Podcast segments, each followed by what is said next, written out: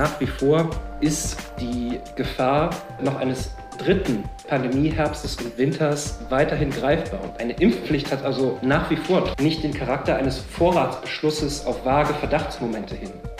Die Gefahr ist natürlich schon, dass dann Leute glauben, naja, das ist ein Christ, das kann ja gar kein Rechter sein oder kann auch kein Konservativer sein, der Grenzen überschreitet, weil Christen sind ja per se gut. Armut ist ein wirkliches Problem und es ist auch ein entscheidendes Problem im Hartz-IV-System.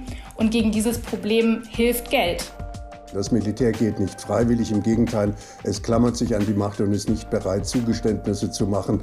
Auch die äh, Demokratieversprechen, die das Militär in den letzten zwei Jahren abgegeben haben, äh, waren hohle Versprechen ohne jede Bedeutung. Blätter Podcast. Von den Blättern für deutsche und internationale Politik. Hallo und willkommen zur Februar-Ausgabe des Blätter-Podcasts. Diesmal geht es zuerst um die Corona-Impfpflicht. Der Journalist Miguel de la Riva meint, die Impfpflicht brauchen wir, trotz der wohl milderen Omikron-Verläufe. Dann schauen wir auf sich radikalisierende Christen in Deutschland mit der Juristin und Publizistin Liane Betnarz. Außerdem nehmen wir ein Thema aus der letzten Folge wieder auf, nämlich das geplante Bürgergeld. Und Wiebke Schröder vom Paritätischen Gesamtverband unterstreicht dabei, dass mehr Geld für Hartz-IV-EmpfängerInnen sehr wohl einen Unterschied macht. Und drei Monate nach dem Putsch im Sudan spreche ich mit dem Journalisten Jörg Armbruster über die Situation dort im Land. Mein Name ist Gina Enslin und auf der anderen Seite des Internets sitzt hier mit mir der Blätterredakteur Daniel Leisegang. Hallo Daniel. Hallo Gina. Wir ähm, treffen uns hier wieder online. Ja, in gewohnter Form fast schon wieder. Genau. Genau, in gewohnter Corona-Etikette. Aber genau, es gibt ein neues Heft. Und mit welchen Themen starten denn die Blätter ins neue Jahr? Ja, du hast vier Themen schon angesprochen. Das sind nur vier von vielen. Es ist ein ausgesprochen buntes Heft geworden, steckt eine Menge drin und die ganze thematische Breite kann ich hier natürlich nicht abdecken. Aber ich würde doch vielleicht mal sowas wie einen roten Faden beschreiben, der sich zumindest durch einen gewissen Teil des Heftes zieht. Und das beginnt gleich mit dem Aufmacher von Alexander Cooley und Daniel Nexon. Das sind zwei Politikwissenschaftler aus den USA. Und sie haben sich unter dem Titel Der Siegeszug des Illiberalismus dem Schicksal und der Zukunft der liberalen Weltordnung zugewandt. Und äh, bekanntlich hat ja gleich zu Beginn seiner Amtszeit US-Präsident äh, Joe Biden von der Schlacht zwischen Demokratien und Autokratien gesprochen. Und das greifen sie auf.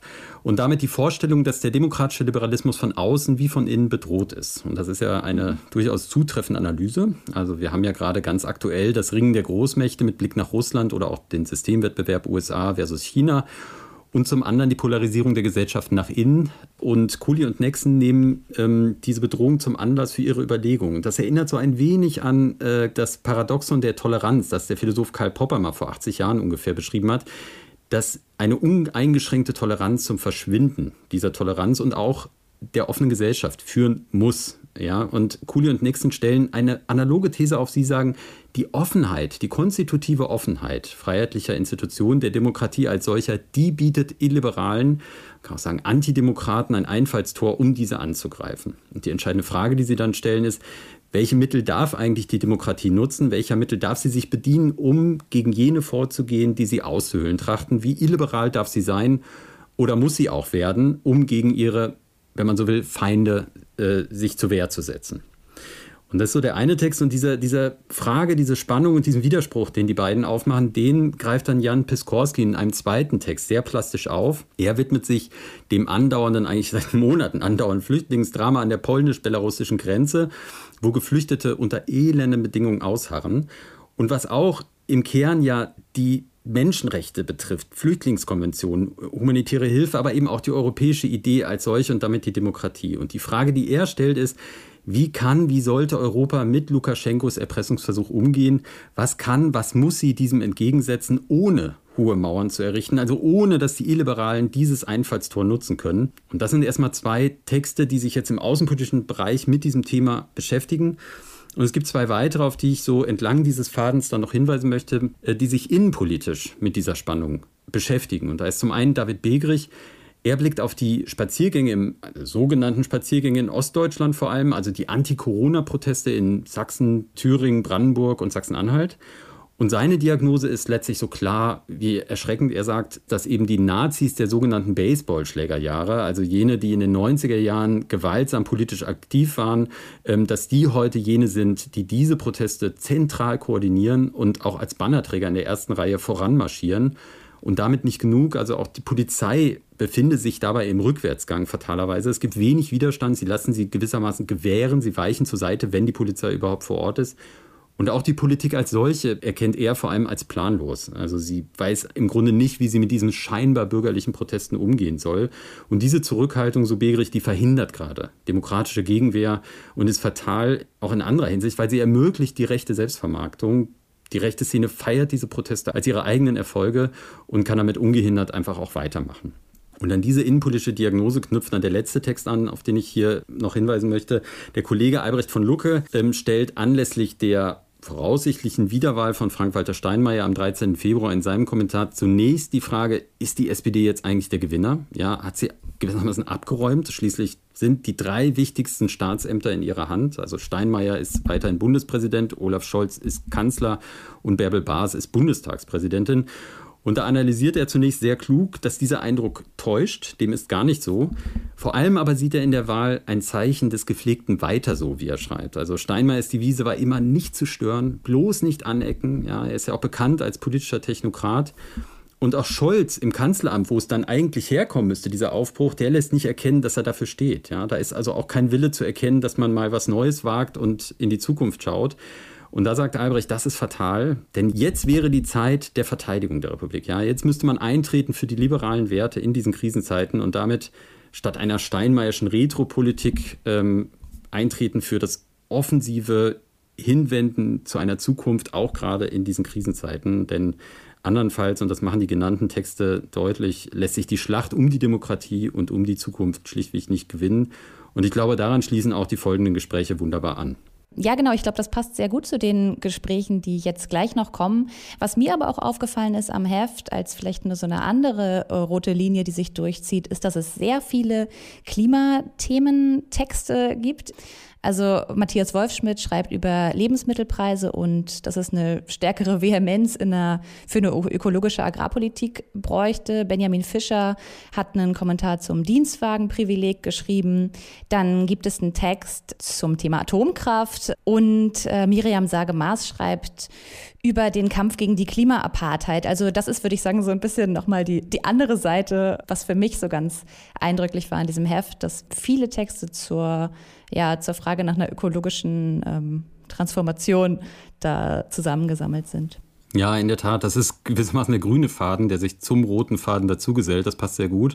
Und beide Fäden bindet das noch ganz zum Schluss äh, ein Autor gekonnt, wie immer, zusammen, nämlich unser Mitherausgeber Rudolf Hickel, der auch vor wenigen Tagen seinen 80. Geburtstag gefeiert hat. Und wir haben mal nachgeschaut, seinen ersten Text hat er 1976 geschrieben, also vor knapp 50 Jahren, 46 Jahren, wenn ich es gerade richtig überschlage. Und in seinem jüngsten Text, in der aktuellen Ausgabe, dahinter fragt er die Inflationsängste, die allenthalben herrschen, aber auch geschürt werden. Und da macht er, da macht er vor allem zwei Gründe für verantwortlich. Und allein das ist schon äh, lesenswert, weil er sagt, zum einen ist es eben die Pandemie und die wirtschaftliche Erholung nach der Pandemie, die dazu führt. Und das andere ist eben die Verteuerung der Energie. Und da sind wir beim grünen Faden, den du angesprochen hast. Denn er wendet sich gerade der Greenflation zu, also der grünen Inflation, also der Verteuerung durch politisch gewollte, äh, erhöhte Energiepreise und wie denen zu begegnen ist. Und da sagt er, das ist nicht durch eine restriktive Geldpolitik zu lösen, sondern der aktive Staat ist jetzt gefordert. Der Staat muss dafür sorgen, dass sozialer Friede und ökologische Transformation, die müssen zusammengeführt werden. Und auch da schließlich in gewisser Weise ein Kreis. Also die Taz hat ähm, Rudi Hickel gewürdigt zu seinem 80. als engagierten Wirtschaftswissenschaftler, der in den vergangenen 50 Jahren Ökonomie immer auch als soziale Wissenschaft verstanden hat. Und das zeigt auch sein aktueller Kommentar. Und ähm, an dieser Stelle daher nochmal für sein stetes Engagement auch und nicht zuletzt für die Blätter nochmal ganz herzlichen Dank an, an Rudolf und äh, herzlichen Glückwunsch nachträglich sozusagen. Ja, das war ein, glaube ich, ganz umfassender Überblick über das neue Heft. Danke dir, Daniel, für die Vorstellung der Themen. Danke dir auch, Gina.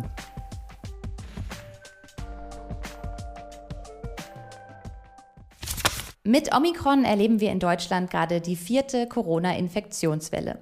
Dadurch, dass die Omikron-Infektionen scheinbar leichter verlaufen, gibt es nun aber bei manchen die Hoffnung, dass Corona schon bald endemisch werden könnte, also dass dann eine Grundimmunität gegen das Virus in der Bevölkerung vorhanden ist.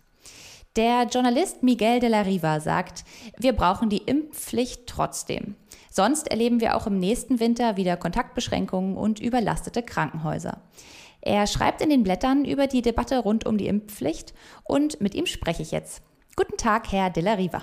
Hallo, grüß Sie. Sie schreiben ja, dass Omikron, wenn auch milder, auf keinen Fall harmlos ist. Was ist denn die Gefahr an Omikron, die im Moment vielleicht viele noch unterschätzen? Also das Virus könnte gerade dadurch nochmal gefährlich werden, dass es unterschätzt wird. Denn auch ein milder verlaufendes Virus, das äh, mildere Krankheitsverläufe äh, produziert, kann zu einer Überlastung der Krankenhäuser, des Gesundheitssystems führen, einfach durch eine um ein Vielfaches höher ausschlagende Welle. Zudem ist es ja auch so, dass gerade zu kritischen Zeitpunkten einer sehr hohen Zirkulation des Virus die Kapazitäten beträchtlich dadurch reduziert werden könnten, dass es zu Personalausfällen kommt. Die Weltgesundheitsorganisation hat ja jüngst geschätzt, äh, dass bis März die Hälfte der europäischen Bevölkerung sich infizieren würde. Und entsprechend beginnen manche schon wieder die Hoffnung zu fassen, dass jetzt durch äh, eine massive Welle eine große Grundimmunität in die Bevölkerung kommt.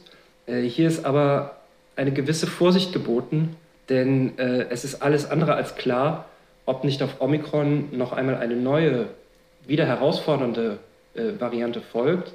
Und auch ist noch nicht geklärt, ob es nicht zu einer Kurzzirkulation in Zukunft von neuen Delta-Wellen und Omikron kommen könnte. Und man weiß ebenfalls noch nicht, ob die Genesung von der einen Variante einen wirksamen Schutz vor der anderen äh, dann bieten wird. Auch das ist noch nicht restlos geklärt. Nach wie vor ist die Gefahr äh, noch eines dritten Pandemieherbstes und Winters weiterhin greifbar. Und eine, eine Impfpflicht hat also auch nach wie vor, trotz Omikron, nicht den Charakter eines Vorratsbeschlusses auf vage Verdachtsmomente hin.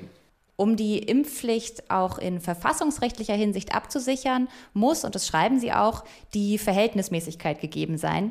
Ab wann wäre denn eine Impfpflicht Ihrer Meinung nach verhältnismäßig? Äh, wäre das jetzt gerade schon der Fall? Also gegenwärtig muss man wohl sagen, dass noch nicht alles versucht worden ist, um die Impfquote mit milderen Mitteln anzuheben. Also das zeigt sich ja schon alleine äh, mit Blick auf die unterschiedlich erfolgreichen Kampagnen in deutschen Bundesländern, auch in europäischen Nachbarländern. Bremen ist da ein Vorzeigebeispiel, das also unglaublich viele Impfungen äh, durchführen konnte durch aufsuchende Angebote. Äh, die haben das sehr clever gemacht. Also insoweit äh, wir scheinen noch nicht an einem Punkt zu stehen, wo alle milderen, sanfteren Optionen äh, im Gegensatz zur Impfpflicht bereits ausgeschöpft äh, worden sind. Und weil es sich bei der Impfpflicht um ja doch einen beispiellosen Vorgang handeln würde, wenn man eine allgemeine Impfpflicht für alle erwachsenen Bürger in diesem Land beschließen würde, steht das natürlich unter besonderem Rechtfertigungsdruck. Sie sprechen in Ihrem Text ja auch ein verkürztes Freiheitsverständnis an, das der Kritik an der Impfpflicht zugrunde liegt. Können Sie das noch mal genauer erklären? Natürlich, jede Pflicht ist irgendwie auch eine Freiheitseinschränkung, das ist ganz klar. Wenn man sich auf die rein individualistische Perspektive beschränkt. In diesem Falle aber ist es ja so, um die nötige Grundimmunität äh, zu erreichen, ist nach wie vor eine gesamtgesellschaftliche Anstrengung erforderlich. Also wir stehen glaube ich, noch nicht an einem Punkt, wo jetzt alles der Eigenverantwortung des Einzelnen überlassen bleiben könnte. Das ist jetzt ein Begriff, der zunehmend in die Diskussion kommt und offenbar die Rhetorik der Solidarität anfängt ein wenig abzulösen. Aber das scheint mir noch äh, deutlich zu verfrüht. Und diese gesamtgesellschaftliche Anstrengung ist eben etwas, mit dem sich Freiheit überhaupt wiederherstellen lassen kann. Also die Pflicht aus einer gesamtgesellschaftlichen Perspektive kann man eben auch als eine Freiheitsermöglichung wiederum deuten. Also dieses einfache Gegenübersetzen, Pflicht auf der einen, äh, Freiheit auf der anderen, das beschränkt sich irgendwie wechselseitig oder so, ist eben ein verkürztes Freiheitsverständnis in, in diesem Sinne. Sie haben ja eben auch schon kurz über Solidarität gesprochen. Der Text äh, in den Blättern hat ja den Titel Das Gebot der Solidarität mit der Impfpflicht aus der Krise. Ich frage mich da aber schon, Was haben denn Solidarität und Impfpflicht überhaupt noch miteinander zu tun? Ist es nicht eigentlich gerade der Abschied von dem Gedanken, dass die Solidarität es regeln wird? Ich glaube, eine Hypothek, die wir bei dieser ganzen Diskussion mit uns führen, ist, dass die Impfungen, zumal die mRNA-Impfungen, am Anfang mit einer sehr großen Hoffnung auf eine äh, sterile Superman-Immunität verbunden waren. Und äh, das hat sich ja dann im Laufe der Evolution des Virus als trugschlüssig erwiesen. Also zum gegenwärtigen Zeitpunkt bietet die Impfung einen stark herabgesetzten Schutz vor der Infektion. Hochwirksam ist sie aber nach wie vor, gerade nach einer Auffrischung, äh, was schwere Verläufe betrifft. Und Solidarität wird ja nicht nur dadurch ausgeübt, dass man Übertragungen unterbindet oder verlangsamt. Solidarität wird ja auch vor allen Dingen dadurch praktiziert, dass man nicht zu einer Situation beiträgt, in der anderen Menschen die bestmögliche medizinische Behandlung vorenthalten bleiben könnte, weil das Gesundheitssystem überlastet ist. Oder in der die Grundrechte anderer eingeschränkt werden, weil äh, aufgrund hoch ausschlagender Wellen Kontaktbeschränkungen und, und harte Eindämmungsmaßnahmen wieder nötig werden.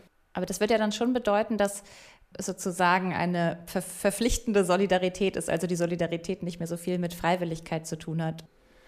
Ja, ich meine, das, das ist auch ein bisschen eine Frage, ob Solidarität Freiwilligkeit bedeuten muss. Es mag vielleicht in manchen Verwendungen des Wortes Solidarität auch so klingen, aber natürlich äh, haben wir ja viele Beispiele von institutionalisierter gesetzlich verpflichteter äh, Solidarität, also äh, wenn man eben denkt an Krankenversicherung oder Arbeitslosenversicherung. Also dass Solidarität gesetzlich ver äh, verpflichtet wird, ist, ist keineswegs ein Widerspruch in sich irgendwie. Die Ampelparteien sind mit Blick auf die Impfpflicht ja auch durchaus gespalten und sie kritisieren diesen politischen Umgang mit der Impfpflicht in ihrem Text. Worauf können wir uns denn von Seiten der Politik jetzt einstellen in den nächsten Wochen und Monaten? Also worauf man sich einstellen kann, das ist jetzt schwer vorherzusagen. Ich kann sagen, was man sich vielleicht wünschen könnte und, und was gut wäre, wenn die Politik es täte, nämlich wenn mit der jetzigen Debatte im Bundestag, mit den langsam bekannt werdenden Details von Anträgen aus dem Bundestag endlich dieses kommunikative Vakuum aufhört, in dem die Impfpflicht so unkonkret in der Luft hängt. Also Olaf Scholz hatte sich Ende November zu ihr äh, bekannt und seither hart äh, das der Konkretisierung. Und das hat zu einer Situation geführt, in der also ein ziemliches Hin und Her entstanden ist und man sich immer wieder fragte, kommt die Pflicht, kommt sie nicht, für wen gilt sie, ab welchem Alter etc.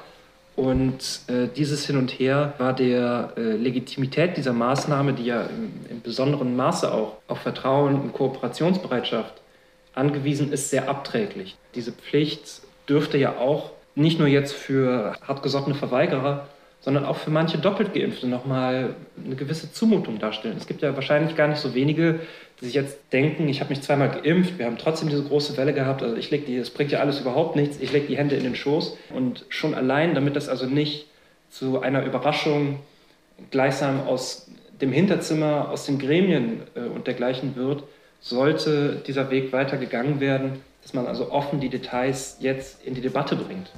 Das sagt der Journalist Miguel de la Riva. Danke für das Gespräch, Herr de la Riva. Gerne, danke ich herzlich.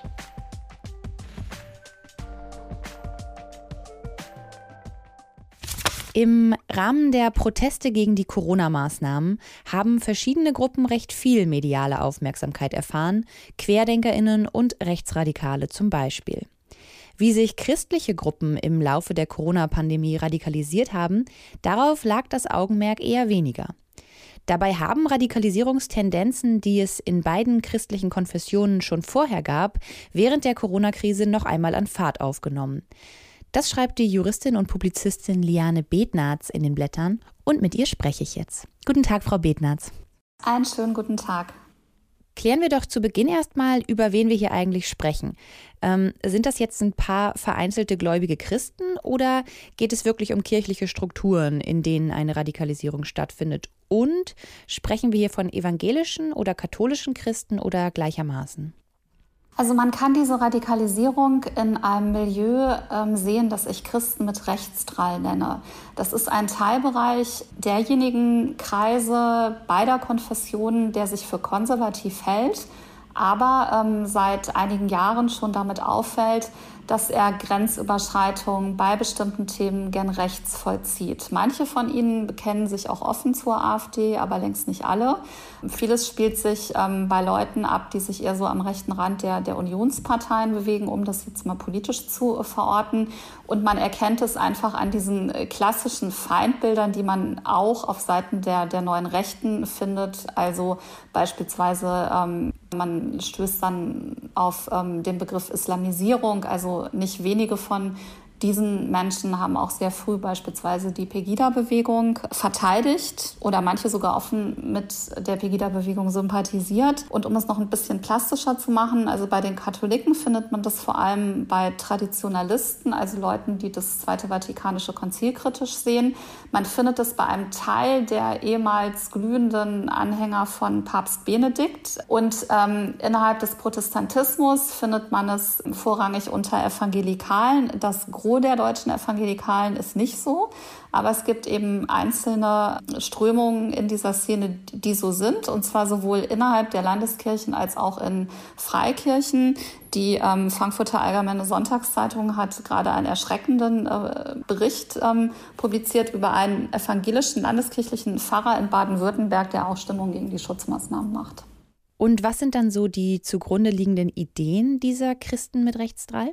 Also insgesamt ähm, zeichnet sich rechtes Denken im Gegensatz zu konservativem Denken äh, durch Antipluralismus, Antiliberalismus und Ethnopluralismus aus. So. Und Antipluralismus ist so diese Vorstellung, zum einen, wir sind die einzig wahre Stimme des Volkes, das ist also ein klassisches rechtspopulistisches Narrativ und das trifft sich dann äh, bei Christen mit Rechtsdrall vielfach mit so politreligiösen Tendenzen. Also das heißt, diese Leute glauben, es gebe praktisch nur äh, zu bestimmten Themen die eine wahre, richtige christliche Meinung. Also das haben wir zum Beispiel bei der Ehe für alle, die, die ziemlich verteufelt wurde. Und äh, aufgrund der tatsächlichen, ich würde sagen, Gott sei Dank, Marginalisierung dieser Stimmen in der Gesellschaft fühlen die sich natürlich auch marginalisiert und haben sich im Grunde schon seit Jahren in die Vorstellung äh, vielfach hineingesteigert, wir würden in Deutschland so eine Art quasi Diktatur, Merkel, ganz großes Feindbild, die aus Sicht dieser Leute das Christliche in, in der CDU verraten hat, auch das Konservative. Und dann war interessant zu sehen, mit Beginn der Corona-Krise wäre es naheliegend gewesen, dass dieses Milieu dieser Christen, die auch sehr streng gegen Abtreibung sind und sich als Lebensschützer bezeichnen,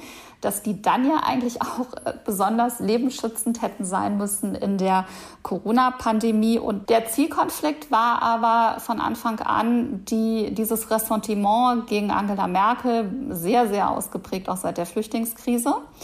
Und ähm, so passierte es dann relativ schnell, bis auf wenige Ausnahmen, dass man das als, statt jetzt zu sehen, wir müssen uns hinter diese Schutzmaßnahmen stellen, um das Leben zu schützen und die Gesundheit anderer, also Stichwort Nächstenliebe, dass man das eher als neuerliche autoritäre Gängelei von Angela Merkel gesehen hat. Und plötzlich entdeckten ausgerechnet diese Leute, die sich sonst als so konservativ und lebensschützend empfanden, den Freiheitskämpfer und Grundrechtsschützer in sich und haben deshalb von Anfang an ähm, das Virus verharmlost, später dann das Impfen ähm, einfach mit, mit übermäßigen Zweifeln überzogen. Manche haben es auch ähm, regelrecht dämonisiert.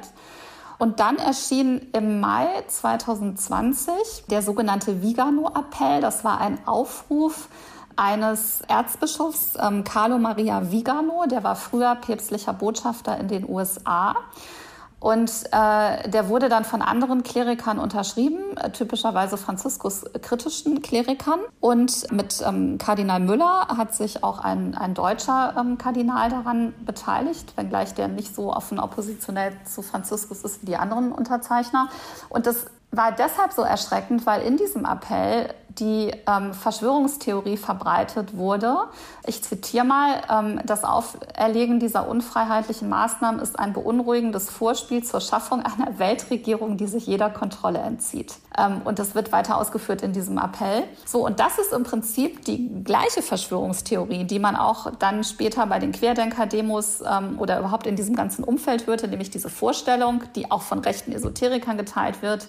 Äh, diese Schutzmaßnahmen sind in Wahrheit Wahrheit nur der, der Auftakt zu einer Weltverschwörung, Welteinheitsregierung. Das gab es vorher auch schon in Evangeli bestimmten evangelikalen Kreisen, aber das Novum war, dass wirklich führende katholische Kleriker, zumindest nominell, auch wenn sie ein bisschen jetzt inzwischen in der zweiten Reihe stehen, äh, sowas vertreten. Mhm. In der letzten Folge dieses Podcasts ging es um die religiöse Rechte in den USA. Jetzt spielt dort der christliche Glaube gesellschaftlich nochmal eine viel größere Rolle als hier in Deutschland. Welche Gefahr geht denn von den rechten Christen hierzulande aus? Ich will nochmal klarstellen, nicht alle von denen teilen jetzt diese Verschwörungstheorie der Welteinheitsregierung, auch wenn erschreckend viele das verteidigt haben.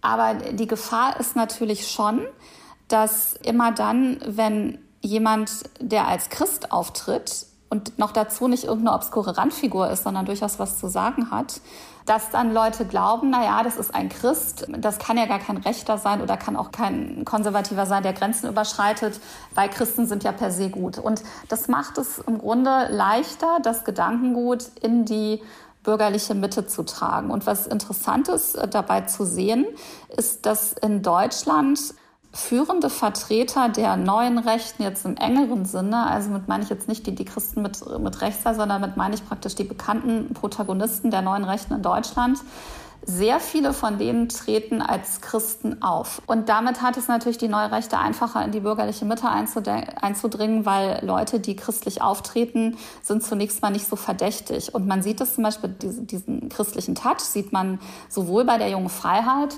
die ähm, gewissermaßen den ähm, gemäßigten Teil der neuen Rechten oder auch der AfD abbildet. Ähm, die haben sogar in ihren Redaktionsgrundsätzen stehen, dass sie ähm, das Christentum hochhalten. Das zeigt sich dann vor allem eben in Abtreibungskritik oder, oder sie sind oder Genderkritik. Also das sind sozusagen für sie kernchristliche Themen. Und da schreiben eben auch ähm, Christen, also regelmäßig sogar. Und der radikale Teil der neuen Rechten rund um den Verleger Götz Kubitschek, also diese, dieses völkisch-rechtsradikale, wo ja der Verfassungsschutz jetzt auch genau hinschaut und zum Beispiel auch das Institut für Staatspolitik von äh, Kubitschek ähm, in Schnellroda sogar explizit als, als rechtsextremistisch ähm, eingestuft hat. Auch da geben sich viele betont christlich, vor allem auch Götz Kubitschek selber, der betont katholisch auftritt, sogar in einem Interview 2016 mal gesagt hat, das deutsche Volk sei ein Entwurf Gottes. Und ähm, all das ähm, vermittelt natürlich den Eindruck, ähm, das sind, sind Christen, das sind gläubige Katholiken und dann können eben Leute, die sich vielleicht davon verführen lassen, glauben, ach naja, so schlimm können die gar nicht sein, die sind ja schließlich Christen.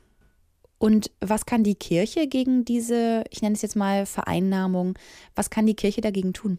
Also sie muss dagegen Stellung beziehen und ich muss sagen, dass das auch zunehmend passiert. Also ich habe 2018 ein Buch geschrieben, Die Angstprediger, wie rechte Christen Gesellschaft und Kirchen unterwandern, aus dieser Frustration heraus, dass ich den Eindruck hatte, die Kirchen grenzen sich zwar nach außen hin stark gegen rechtes Denken ab, aber sie schauen ein bisschen weg in den inneren Reihen.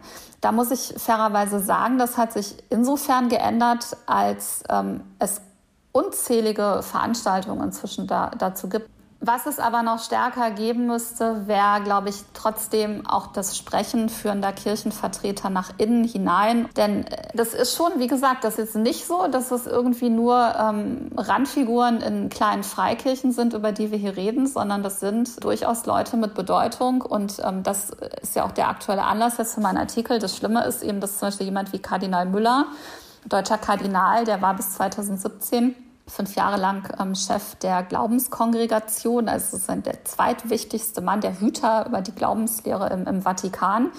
Äh, der hat jetzt in einem ähm, Interview im Dezember diese Verschwörungstheorie von, von Vigano aufgegriffen. Es gebe bei den Corona-Schutzmaßnahmen, ich zitiere, ein gewisses Chaos, auch geboren aus dem Willen, die Gelegenheit zu nutzen, die Menschen jetzt gleichzuschalten. Und das ist natürlich eine schlimme Verschwörungstheorie, aber ich habe dann im Netz gesehen, besonders Katholiken mit Rechtsdrall ähm, haben dem zugejubelt und glauben das.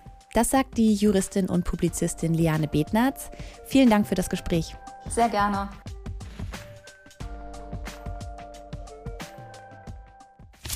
Hartz IV soll sich verändern und in Zukunft Bürgergeld heißen.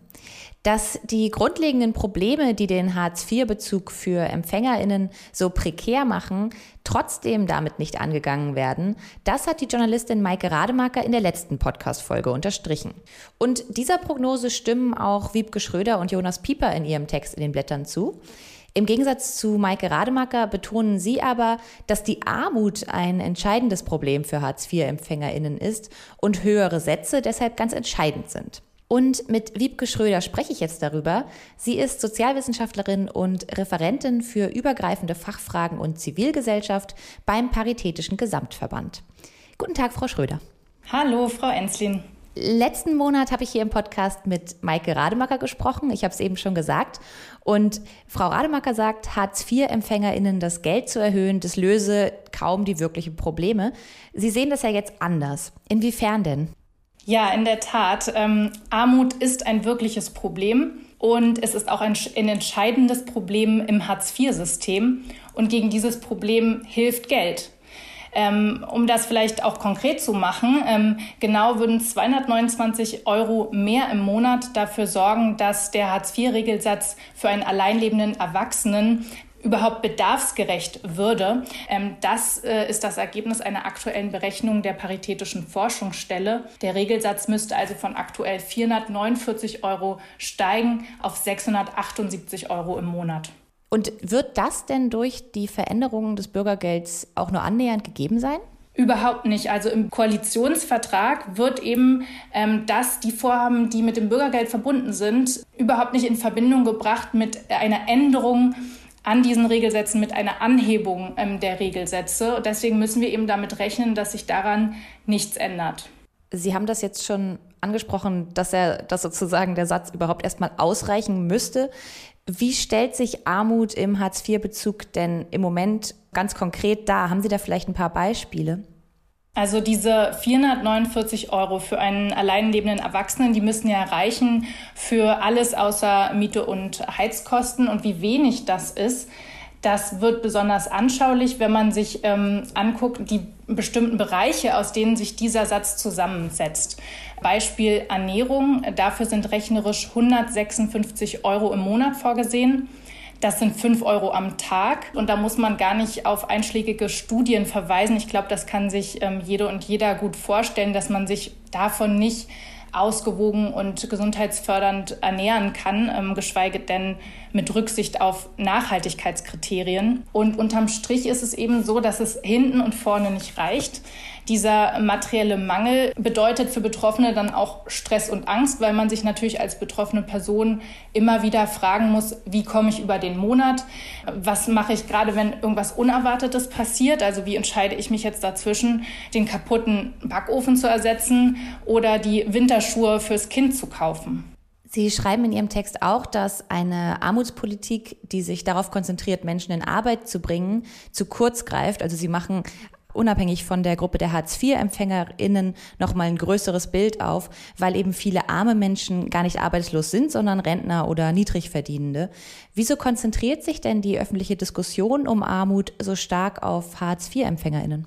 Ja, ich denke, das hat ähm, damit zu tun, dass vielleicht gar nicht so bekannt ist, wie verbreitet Einkommensarmut in Deutschland ist. Es sind 13,4 Millionen Menschen, die zu den Armen gezählt werden müssen auf Grundlage ähm, der Daten des Mikrozensus 2020. Und äh, dass auch gar nicht so bekannt ist, ähm, wie diese Gesichter der Armut aussehen, wie vielfältig die eben sind, ähm, dass zu diesen einkommensarmen Menschen eben Millionen Kinder und Jugendliche, Erwerbstätige, RentnerInnen zählen. Ähm, Armut wird sehr stark in Verbindung gebracht mit Arbeitslosigkeit. Aber da muss man eben auch sagen, ähm, äh, um auch nochmal auf Ihre Frage einzugehen, dass selbst im, fürs Hartz-IV-System es nicht richtig ist, dass jetzt ähm, alle arbeitslos sind. Ein großer Teil geht einer Erwerbstätigkeit nach oder steht dem Arbeitsmarkt gar nicht zur Verfügung, ähm, zum Beispiel weil sie in einer Maßnahme ist oder ähm, kleine Kinder pflegt oder Angehörige. Vielleicht noch mal kurz so einen Blick zurück. 2020 wurde die höchste Armutsquote, die in Deutschland je anhand der Daten des Mikrozensus gemessen wurde, festgestellt. Was ist denn schiefgelaufen in der Armutspolitik in den letzten Jahren? Wenn wir da erstmal einen Blick werfen auf die Politik in der Corona-Krise, dann muss man positiv festhalten, dass das Kurzarbeitergeld verhindert hat, dass ja, wir noch äh, höhere Armutszahlen zu verzeichnen haben. Also hier wurde eine höhere Armutsquote verhindert. Was schiefgelaufen ist in der Corona-Krise, ist vor allem der Umgang mit bereits armen Menschen. Trotz wegbrechender Hilfesysteme wie Tafeln, und ähm, Schulessen und Mehrausgaben pandemiebedingt, zum Beispiel für Masken, hat es über ein Jahr gedauert und ähm, wirklich Druck aus der Zivilgesellschaft gebraucht, bis alle ähm, Grundsicherungsempfängerinnen eine einmalige Unterstützung erhalten haben in der Corona-Krise. Ähm, wenn wir jetzt aber nochmal den Blick auf diese Rekordarmutsquote werfen, die reiht sich ja auch ein in ein Gesamtbild, in einen Aufwärtstrend, der seit 2006 zu verzeichnen ist. Da betrug die Armutsquote 14 Prozent. Und da muss man sich dann natürlich schon fragen, entweder fehlt es an Wille ähm, zur konsequenten Armutsbekämpfung oder wenn man das nicht annimmt, dann muss man sagen, die Mittel waren nicht angemessen. Jetzt äh, betont die FDP zum Beispiel ja immer wieder, dass die Politik vor allem für gleiche Aufstiegschancen sorgen muss, indem alle einen möglichst gleichen Zugang zu guter Bildung bekommen. Aber lässt sich damit äh, Armut schon bekämpfen? Also was muss die neue Bundesregierung tun, um wirklich gegen die wachsende Armut vorzugehen? Genau, also ähm, Bildung und Arbeit als Antwort auf Armut reichen nicht aus. Es muss äh, darum gehen, auch die sozialen Sicherungssysteme armutsfest zu machen. Positiv kann man auch hier äh, mal hervorheben, dass äh, jetzt die Erhöhung des Mindestlohnes auf 12 Euro ähm, ein wichtiger Schritt in die richtige Richtung ist. Das bedeutet eine konkrete Verbesserung für sehr viele Menschen äh, mit niedrigen Löhnen. Notwendig wäre aber auch eine ähm, wirksame Mietpreisdämpfungspolitik eine Stärkung der Schutzfunktion der Arbeitslosenversicherung, eine Mindestrente gegen Altersarmut und eben ähm, wirklich eine, eine deutliche Erhöhung der Regelsätze in der Grundsicherung. Da spitzt sich die Lage ja derzeit weiter zu. Ähm, es gibt sehr hohe Inflationszahlen. Im Dezember 2021 waren es 5,3 Prozent. Und ähm, die Regelsätze, die äh, wurden angepasst zu Jahresbeginn um 0,7 Prozent. Also hier eine große Diskrepanz, die unterm Strich bedeutet, dass die Ärmsten an Kaufkraft verlieren.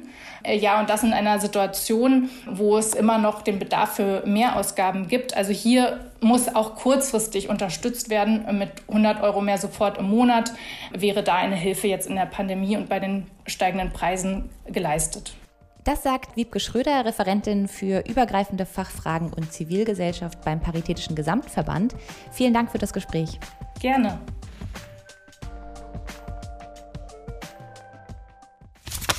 Im Oktober vergangenen Jahres hat das Militär im Sudan geputscht. Zuvor hatten Militär und die prodemokratische zivile Opposition das Land gemeinsam in einer Übergangsregierung geführt, denn nach dem Sturz des langjährigen Diktators Omar al-Bashir wollte man so den Weg in Richtung Demokratie bereiten. Seit dem Putsch hat es im Sudan immer wieder Proteste gegeben, gegen die das Militär mit extremer Gewalt vorgeht. Jetzt, drei Monate nach dem Putsch, stehen sich im Sudan weiterhin die zwei Kräfte gegenüber. Die etablierten Militärgeneräle, die sich weigern, ihre Macht aufzugeben, und eine Opposition, die auf friedlichen Protest und auf eine rein zivile Regierung setzt. Über die Situation im Sudan schreibt der Journalist und langjährige ARD-Korrespondent Jörg Armbruster in den Blättern und darüber spreche ich jetzt mit ihm. Hallo, Herr Armbruster. Ich grüße Sie, Frau Insel. Schauen wir vielleicht noch einmal zurück auf den Putsch, damit man das einordnen kann. Also seit 2019 war diese zivil-militärische Übergangsregierung im Amt. Warum kam es dann gerade im vergangenen Oktober zu dem Putsch? Wir müssen da ein bisschen spekulieren, aber ich bin relativ sicher, dass meine Begründung zutrifft. Das Militär äh, kontrolliert große Teile der Wirtschaft im Sudan und große Teile des Exportes in der, im Bereich der Waffenindustrie kontrolliert das Militär zu 100 Prozent die entsprechenden Unternehmen. Das Gleiche gilt auch für den Export von Gold. Der Sudan ist ein sehr goldreiches Land und äh, sein äh, Einkommen kann er durch die Gewinnung und Export von Gold generieren. All das hatten bisher die Generäle kontrolliert und der amtierende Ministerpräsident hatte angekündigt, diesen Zustand ändern zu wollen, denn der Staat kontrolliert vielleicht 17 Prozent der Wirtschaft. Der Rest wird von Generälen oder Privatleuten ähm, kontrolliert. Von daher hätten die Generäle hohe Verluste hinnehmen müssen, hätte der äh, Ministerpräsident Hamdok seine Pläne durchsetzen können. Und dem hat das Militär mit dem Putsch vorgebeugt. Wir können ja gerne noch mal kurz genauer auf die Rolle des Militärs im Sudan eingehen. Das scheint ja eine alles bestimmende Kraft im Land zu sein. Wie ist diese militärische Macht denn im Rahmen der Herrschaft von Diktator al-Bashir entstanden? Der Sudan war immer ein sehr unruhiges Land, äh, hatte sehr viele Oppositionsgruppen und auch gewalttätige Widerstandsgruppen äh, zu bekämpfen. Der Südsudan hatte sich schon sehr früh abgespalten bzw. Pläne geäußert, sich abspalten zu wollen. Dort gab es eine sehr auch vom Westen unterstützte Widerstandsorganisation äh, gegen den Nordsudan und äh, das Militär hatte die Aufgabe, diesen äh, Widerstand zu brechen. Das gleiche gilt für Darfur und als Belohnung bekamen die Generäle äh, von al-Bashir, dem Alleinherrscher, die Rechte zu produzieren, Waffen zu produzieren und Gold auszubeuten, zugesprochen. Das hat sich auch nach der Revolution weiter erhalten und daran hatte Hamdok, der amtierende Ministerpräsident, äh, gerührt und äh, ist deswegen auch abgesetzt worden am 25. Oktober des vergangenen Jahres. Das heißt, es gibt so eine ganz starke Verknüpfung von Militär und Industrie im Sudan. Ähm, Sie zitieren in Ihrem Text ja den Sudan-Experten Suleiman Baldo, der sagt, äh, notwendige Wirtschaftsreformen sind im Sudan nicht möglich ohne Zugriff auf die Militärunternehmen. Und er sagt, es brauche ein komplett neues Militär. Ist das denn überhaupt vorstellbar gegen so starke, auch widerständige Strukturen? Im Augenblick ist es in der Tat sehr schwer vorstellbar, denn das Militär geht nicht freiwillig. Im Gegenteil, es klammert sich an die Macht und ist nicht bereit, Zugeständnisse zu machen. Auch die äh, Demokratieversprechen, die das Militär in den letzten zwei Jahren abgegeben haben, äh, waren hohle Versprechen ohne jede Bedeutung. Und man darf nicht vergessen, hinter dem Militär stehen mächtige arabische Partner, die Vereinigten Emirate zum Beispiel oder Saudi-Arabien. Denn äh, das sudanesische Militär hat diesen beiden Ländern, die ja im Jemen Krieg führen, immer wieder Söldner, eigene Soldaten als Söldner zur Verfügung gestellt. Und Saudi-Arabien und Emirate konnten im Jemen den Krieg mit sudanesischen Soldaten führen. Und äh, auch dafür sind die Generäle von diesen beiden Ländern belohnt worden. Und sie werden mit Sicherheit nicht freiwillig ihre Plätze räumen. Jetzt hat man gesehen, dass das Militär auch gerade seit vergangenem Oktober mit extremer Härte gegen die Protestierenden vorgegangen ist. Und Sie beschreiben es in Ihrem Text auch recht eindrücklich, wie sich durch die Biografie mancher Generäle eine wirklich unfassbare Brutalität zieht. Dem steht jetzt eine gewaltfreie Opposition gegenüber. Hat die denn überhaupt eine Chance? Wenn ich das so genau wüsste, dann äh, wäre ich sehr glücklich. Ich glaube, sie hat eine geringe Chance nur dann, wenn äh, die UNO, die ja auch aktiv an diesem Konflikt versucht zu vermitteln, ähm, erfolgreich ist mit ihren Vermittlungsversuchen und wenn die Opposition auch wieder bereit ist, äh, auf die Generäle zuzugehen. Bislang sagt sie, keine Verhandlungen mit Generälen, keine Gespräche mit Generälen und keine Partnerschaft, was gut zu verstehen ist, denn der Putsch am 25. Oktober des vergangenen Jahres hat ja genau gezeigt, dass man den Generälen eigentlich nicht trauen kann. Aber da die so stark sind, wird es wahrscheinlich keine Lösung geben, keine von außen vermittelte Lösung geben äh, gegen die Generäle. In irgendeiner Form müssen sie mit eingebunden sein und die äh, Opposition ist wahrscheinlich am Ende gezwungen, darauf einzugehen. Anders kann ich mir es nicht vorstellen. Und inwiefern hat man in den letzten Monaten konkret sehen können, dass die internationale Gemeinschaft in diesem Szenario Einfluss nehmen kann? Nun, die internationale Gemeinschaft, sprich die Europäische Union und die USA, haben sehr schnell nach dem Putsch ihre Wirtschaftshilfe eingefroren, ihre Entwicklungshilfe eingefroren und die Kontakte zu den Generälen eingefroren ist, der UNO überlassen, dort äh, zu versuchen zu vermitteln. Allerdings äh, besteht auch die Gefahr hier wiederum, wenn aus dem Westen kein Geld kommt, dann kommt es eben ähm, aus den Emiraten und Saudi-Arabien oder Russland wartet nur darauf, dann im Sudan auch aktiv werden zu können, denn Russland ist an einem Kriegshafen in Port Sudan, also am äh, Roten Meer, interessiert. Und das könnte eine gute Gelegenheit jetzt sein, den Generälen unter die Arme zu greifen und als Belohnung dann das Recht zu bekommen, dort so etwas wie einen Kriegshafen einzurichten. Im vergangenen Jahr hätte man ja vielleicht noch sagen können, okay, der Sudan befindet sich jetzt auf dem Weg in Richtung Demokratie. Hat es denn Sinn gemacht, vor dem Putsch so optimistisch zu sein oder kommt das jetzt gar nicht so überraschend? Nun, ich hatte im äh, Dezember 2019 äh, Khartoum und äh, besucht und habe mit sehr vielen Oppositionellen, damals ja Unterstützer der Regierung, gesprochen. Und damals war mir schon klar geworden, dass die Menschen, die ein Jahr zuvor erfolgreich diese Revolution oder diesen Aufstand inszeniert hatten, sehr, sehr misstrauisch sind, was die Rolle des Militärs angeht. Und sie hatten sich damals schon vorbereitet auf einen möglichen Putsch. Und äh, auch in dem vergangenen Jahr habe ich ja immer wieder Kontakt nach Khartoum gehabt. Und da war mir schon klar oder ist mir immer wieder bestätigt worden, dass äh, die Opposition sehr misstrauisch ist und äh, sich in irgendeiner Form auf eine Zeit nach einem Putsch vorbereitet. Und von daher glaube ich nicht, dass die äh, Opposition, die heutige Opposition, die damals die Regierung unterstützt hat, übermäßig überrascht war von diesem äh, Putsch der Generäle. Im Gegenteil, sie hatten es eigentlich erwartet.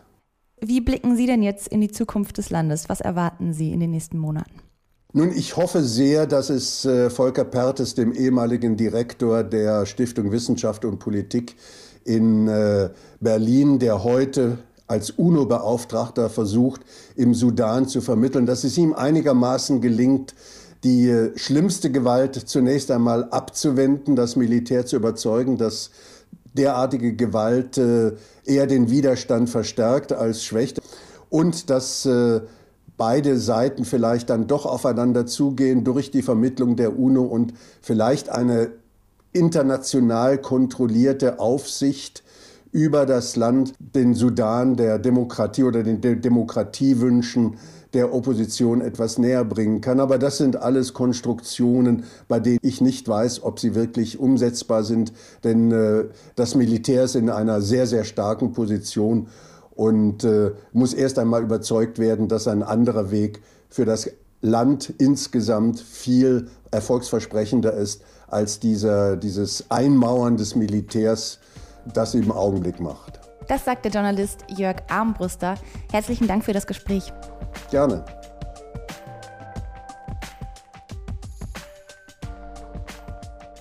Das war die Februar-Ausgabe des Blätter-Podcasts und im nächsten Monat gibt es natürlich ein neues Heft. Daniel, vielleicht kannst du mir schon mal so eine kleine inhaltliche Idee geben, worum es da gehen wird. Ja, noch stecken wir inmitten der Planung. Wir müssen mal schauen, äh, was alles noch auf uns zurollt in diesen Zeiten. Aber was ganz sicher eine Rolle spielen wird und Thema der Ausgabe sein wird, ist der Bericht des Club of Rome zur Lage der Menschheit, der 1972 veröffentlicht wurde und damit sein 50. Jubiläum feiert und damit auch, dass wir wissen, dass die Grenzen des Wachstums nicht so weit vor uns liegen, wie wir das immer gehofft haben. Insofern ist das auch ein historischer, aber auch ein sehr aktueller Anlass, sich den ganzen Fragen, die wir in dem grünen Faden ganz zu Beginn nochmal genannt haben, äh, die wieder aufzugreifen und weiter zu spinnen. 50 Jahre, das ist bestimmt ein guter Moment, um da nochmal anzusetzen. Hm, kleine Ewigkeit. Das ist echt eine kleine Ewigkeit. Damit geht es dann beim nächsten Mal weiter. Danke euch fürs Zuhören und danke dir, Daniel. Danke dir, Gina. Alles Gute. Tschüss. Ciao.